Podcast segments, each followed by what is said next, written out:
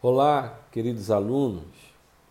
Vamos dar continuidade às nossas aulas, agora com a aula de número 10.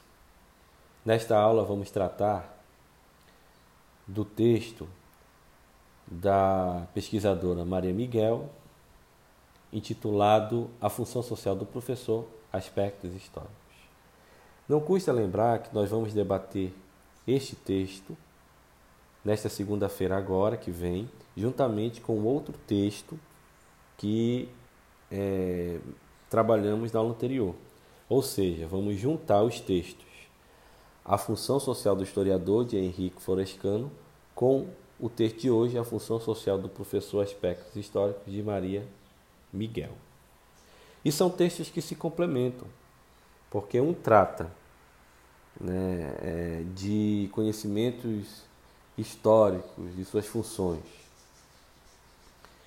que é o texto do Henrique Florescano, e o outro trata da ação pedagógica do professor, da importância da escola, que é o texto da Maria Miguel. Então, ambos os textos se articulam, podem ser debatidos em conjunto.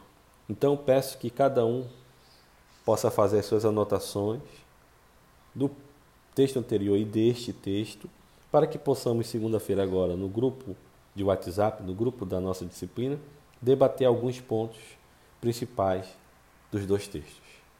Ok, turma? Então, vamos ao texto de hoje.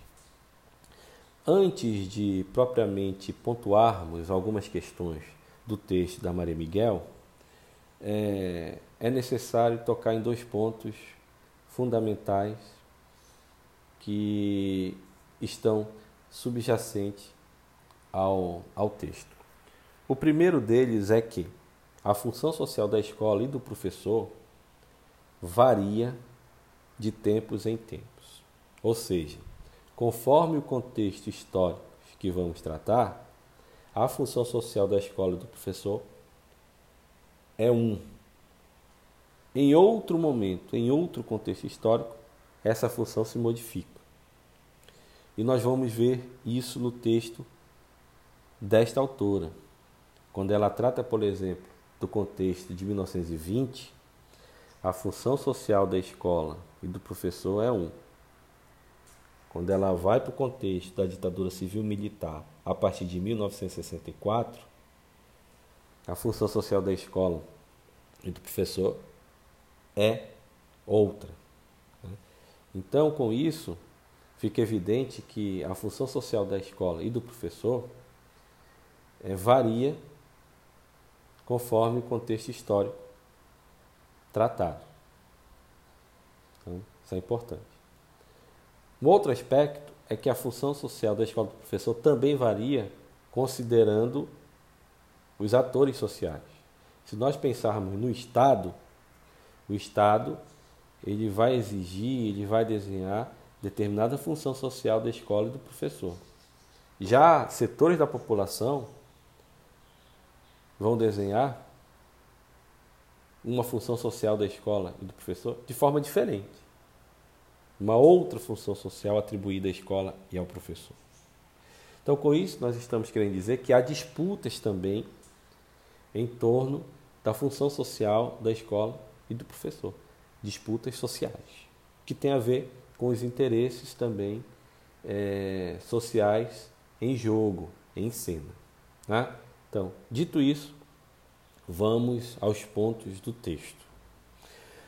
O primeiro ponto de saída é sobre a função social da escola. E a autora ela vai dividir isso em duas dimensões. Aquela função social da escola atribuída pelo Estado à escola e aquela função da escola atribuída pela população à escola. Isto considerando o contexto de 1920, esse primeiro contexto. Então, qual seria a função social da escola para o Estado na década de 1920? A escola, ela seria o espaço para a formação do indivíduo. O professor atuaria de uma forma intensa nesse processo, com o objetivo de tornar esse indivíduo, ou melhor, formar um indivíduo obediente e disciplinado para o trabalho. Já a população, ela queria, ou ela via a escola e o trabalho do professor como fundamentais para inseri-la enquanto participante, enquanto indivíduo participante na sociedade que se complexificava. Ou seja, a função social do professor e da escola seriam servir de mediação para a participação do indivíduo na sociedade. Então, uma participação, inclusive, produtiva, é, é, uma participação é, é, muito forte, mas não só restrita à produção, mas também buscando participação política e etc. Né? Então veja, na década de 20 nós vamos ter o Estado com a ideia de que a escola deve formar cidadãos, cidadãos obedientes e disciplinados para o trabalho, e a população com a, com a ideia de que a função social da escola é de mediação para a participação do indivíduo na sociedade. Ora, então a escola vai sofrer essa pressão. O Estado, vendo o professor como seu funcionário, o que ele queria desse professor? Que esse professor fosse obediente a ele, ao Estado, para formar os cidadãos obedientes e voltados para o trabalho, disciplinados para o trabalho. E nesse processo, não interessava se o, o professor ele tinha grandes capacidades intelectuais. Não, isso ficava para o segundo plano. Não era a capacidade intelectual critério para o professor agir nas escolas ligadas ao Estado, mas sim a obediência a esse Estado, ou seja, a obediência aos objetivos traçados no campo da educação, ao conteúdo a ser trabalhado, todos voltados para essa ideia de formar pessoas obedientes e disciplinadas para o trabalho. Né? Então, aqui é um aspecto. Por outro lado, a população pressionava esse Estado, mas pressionava também é, o professor é, para que ele pudesse então atender aos seus interesses. E não somente essa ideia de obediência e disciplina, mas envolvendo questões ligadas, por exemplo, à própria cidadania, de participação política, por exemplo.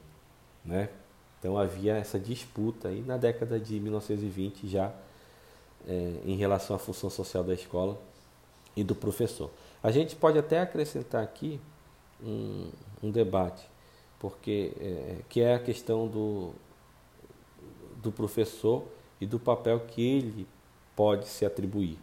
Se um funcionário do Estado, e é obediente a esse Estado, obediente a, a, a, aos governos que ali passam, né?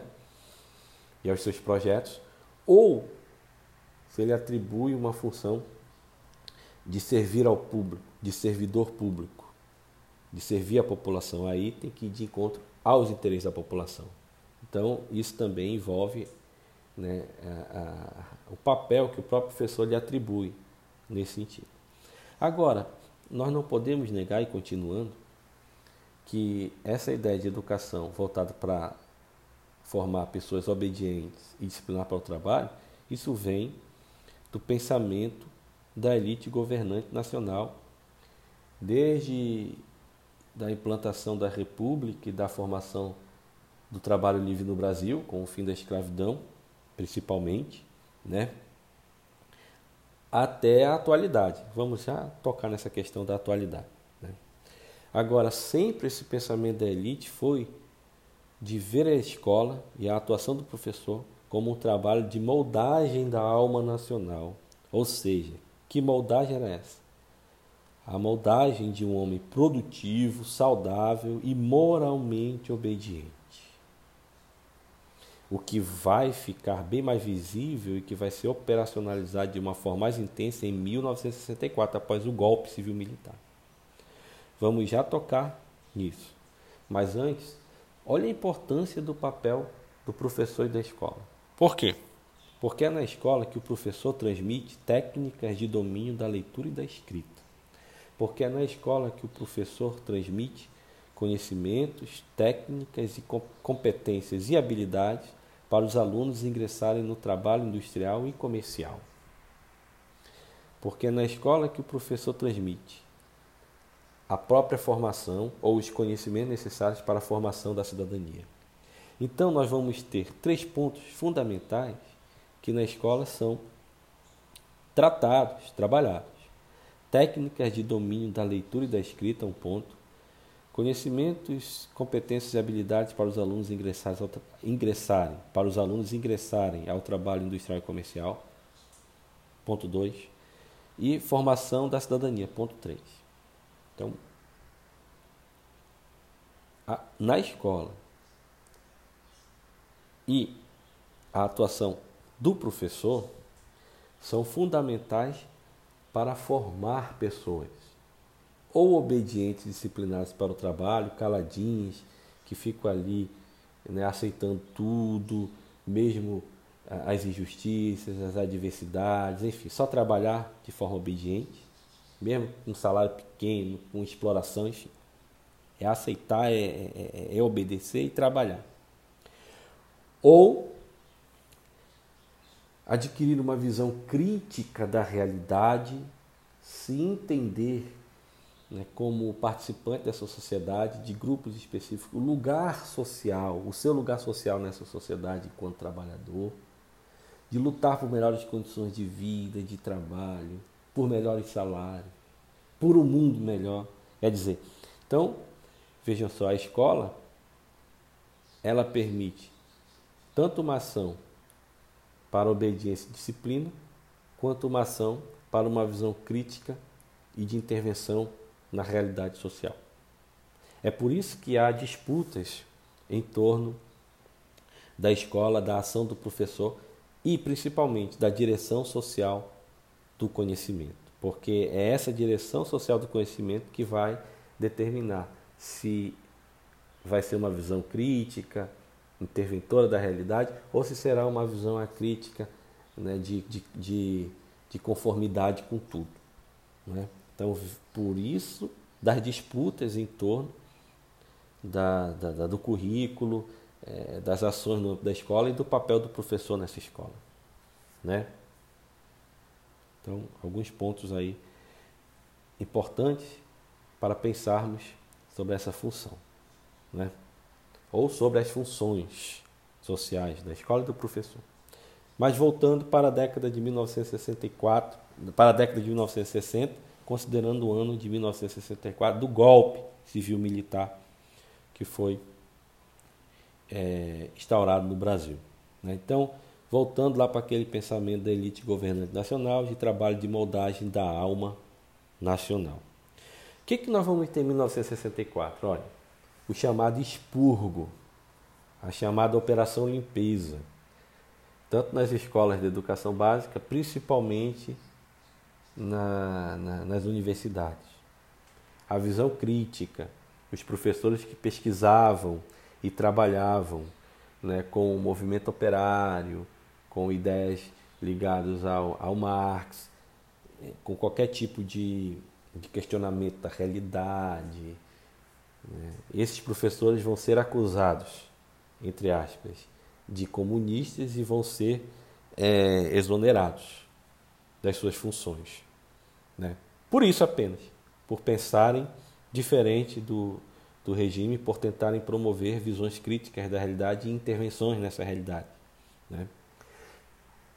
É, e há todo um direcionamento também social do conhecimento, né, que visava é, moldar comportamentos, a ideia do patriotismo, dos valores da pátria, dos símbolos da pátria, isso na educação básica e no, no ensino superior também. Na educação básica, nós vamos ver o fim da autonomia de disciplinas como História e Geografia. Elas vão ser ministradas no âmbito de uma disciplina que se criou, chamada Estudos Sociais. E duas disciplinas novas foram criadas: Educação Moral e Cívica. Olha só, Educação Moral e Cívica. Quer dizer, moralmente obediência, cívica, valores da pátria, patriotismo, bandeira, hino e etc. Né? E uma outra disciplina, organização política e social brasileira, para dizer que o que importa né, é, é, é condenar tudo que é contrário ao capitalismo e às instituições democráticas burguesas, ou às instituições burguesas, melhor dizendo. Só elas valeriam.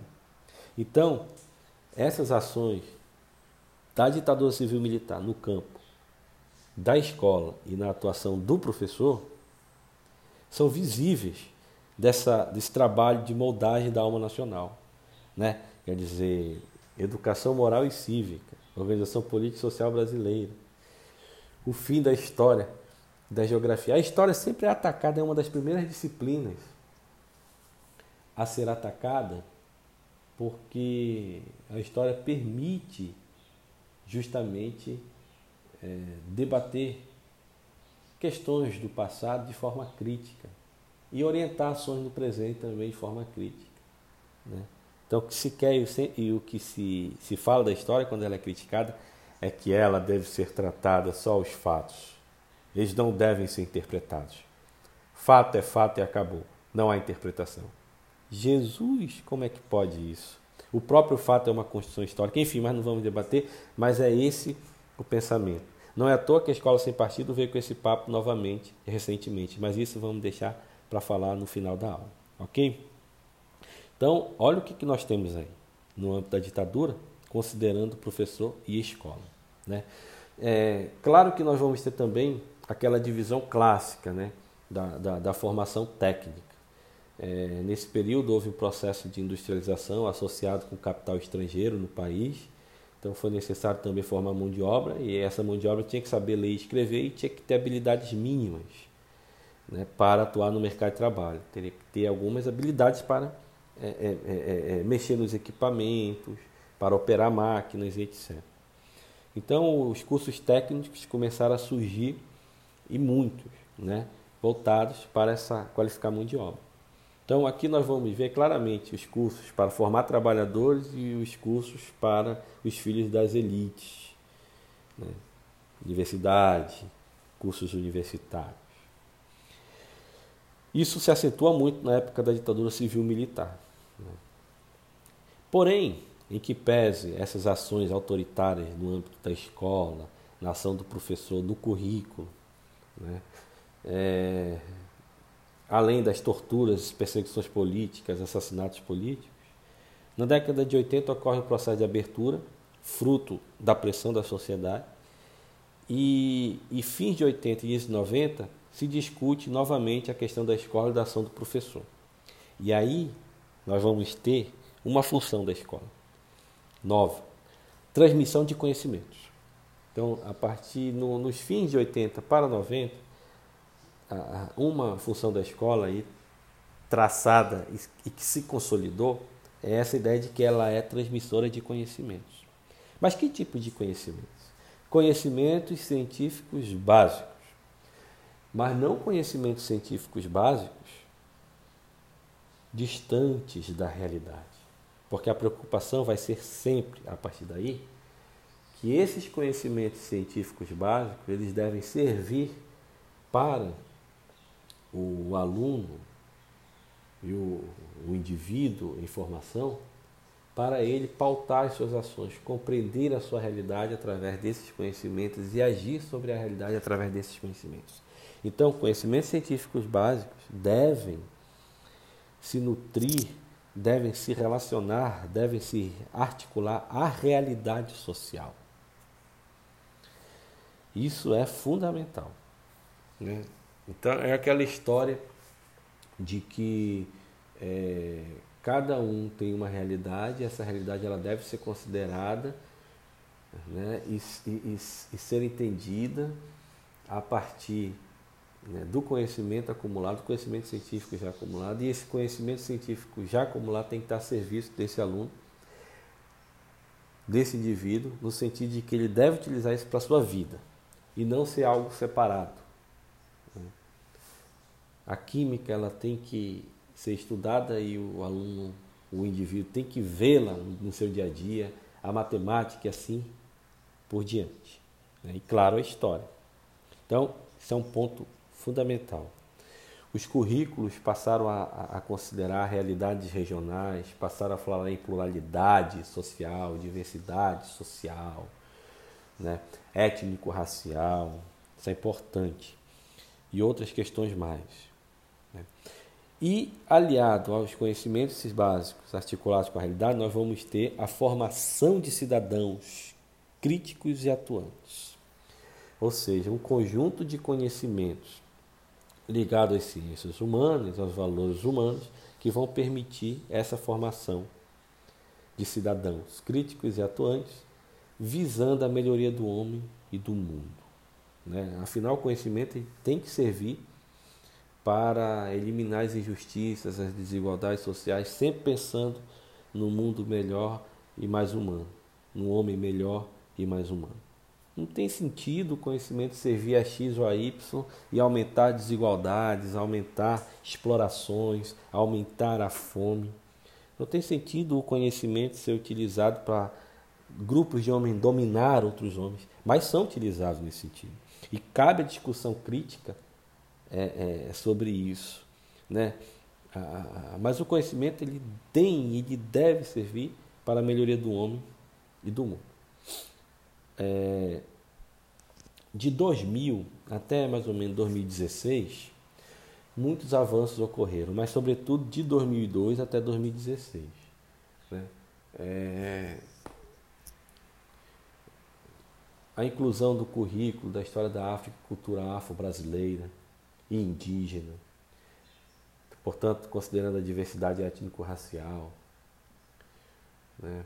É, também um, um currículo que acabou assegurando né, a, a, diversidade social, a pluralidade de ideias, né, o debate, a liberdade de expressão, é, questões regionais diferenciadas, uma autonomia para o professor se movimentar nesse conhecimento. Enfim, né, é um processo de formação e sempre se falando em mercado de trabalho e cidadãos críticos frente à sua realidade, para mudar a sua realidade, mais pessoal e mais coletiva. Né? De modo que a partir de 2016 depois do golpe de 2016, o que, que nós temos? Um ataque que foi aumentando gradativamente, né, e, e, com esse governo atual isso ficou mais visível, um ataque à educação, um ataque à ação do professor. O professor passou a ser uma espécie de doutrinador, não importa é, é, é discussão teórica, linhas de pensamento, perspectivas, não importa isso se é contrário ao que se divulga em termos oficiais deste governo, então ele, ele é doutrinador, né? é um termo que cabe para todo mundo. Né? A escola ela apenas reproduz e forma, entre aspas, militantes. Então vejam a, a violência desse discurso. Né? É como, enfim, né? É, totalmente ao contrário da realidade que se coloca, né? mas enfim. Então a educação está sendo atacada o professor está sendo atacado, não só em discursos como esses que nós estamos aqui mencionando, mas principalmente cortes de verbas. Né? É, para a educação básica diminui. Para as universidades, então, ciência e tecnologia, então, cortes enormes, praticamente ameaçando um apagão de, de pesquisas, um apagão de, de, de conhecimento conhecimentos, de produção de conhecimentos no país. Né? E a tal ponto que esse um ataque à educação a tal ponto que esse escola sem partido né, é, passou a os adeptos disso né, eles passaram a querer gravar professor de qualquer maneira editar contexto processar professor de doutrinador etc e tal né e um, uma tentativa de mudar o currículo, é, é, voltando, inclusive, para alguns aspectos que nós mencionamos aqui muito rapidamente, da época da ditadura civil e militar. Né? A história foi logo atacada de imediato. as ciências humanas em geral foram atacadas. Né? Então nós temos uma reforma do ensino médio complicada nesse contexto. Nós temos de novo a, a, a tentativa de estabelecer duas, duas formações, uma para o trabalhador, outra para a elite. Né? Quer dizer, curso técnico para o trabalhador e as universidades para a elite. E como é que isso se processa? Restringindo o acesso dos trabalhadores à universidade, propondo a eles simplesmente cursos técnicos. Né? É o que está acontecendo. E, e também o currículo. Olha, vou dar um exemplo nosso, aqui de Manaus, do Amazonas, né? aqui do Amazonas, considerando Manaus. Foi aprovado na Câmara Municipal de Manaus, ou pelo menos está para ser aprovado, né? vai ser votado ainda, melhor dizendo, um projeto que, que visa instituir né, a obrigatoriedade do hino nacional, de estudo do, dos símbolos, dos valores da pátria, de questões de civismo nas escolas. E isso é uma reedição, mal elaborada, inclusive, do que ocorreu na ditadura civil militar de 64, com aquelas duas disciplinas que mencionamos, educação moral e cívica e organização política e social brasileira. Né? Então veja, acompanhe todos os debates e as disputas ligadas à escola e à, e à atuação do professor, nas universidades e na educação básica também. Aqui nós estamos falando assim de maneira é, bem tranquila de alguns pontos hoje em dia que demonstram que nós estamos caminhando para trás, né? que demonstram que estamos regredindo e ainda com reeditando coisas complicadas né? e que precisamos sustar, frear. Né? Cabe a nós nos organizar e avançar nas discussões ligadas à educação e ao papel do professor. Então, o que tem que ficar claro é que por isso que a escola e por isso que a atuação do professor são alvos de disputas, pela importância que elas têm para formar pessoas. Tá certo, gente? Ou pessoas para servir ou pessoas para agir. É importante. Então, essa é a nossa penúltima aula Espero que segunda a gente possa debater um pouco sobre os dois textos, sobre este principalmente. E até a nossa última aula, que gravarei para vocês semana que vem. Forte abraço e até segunda.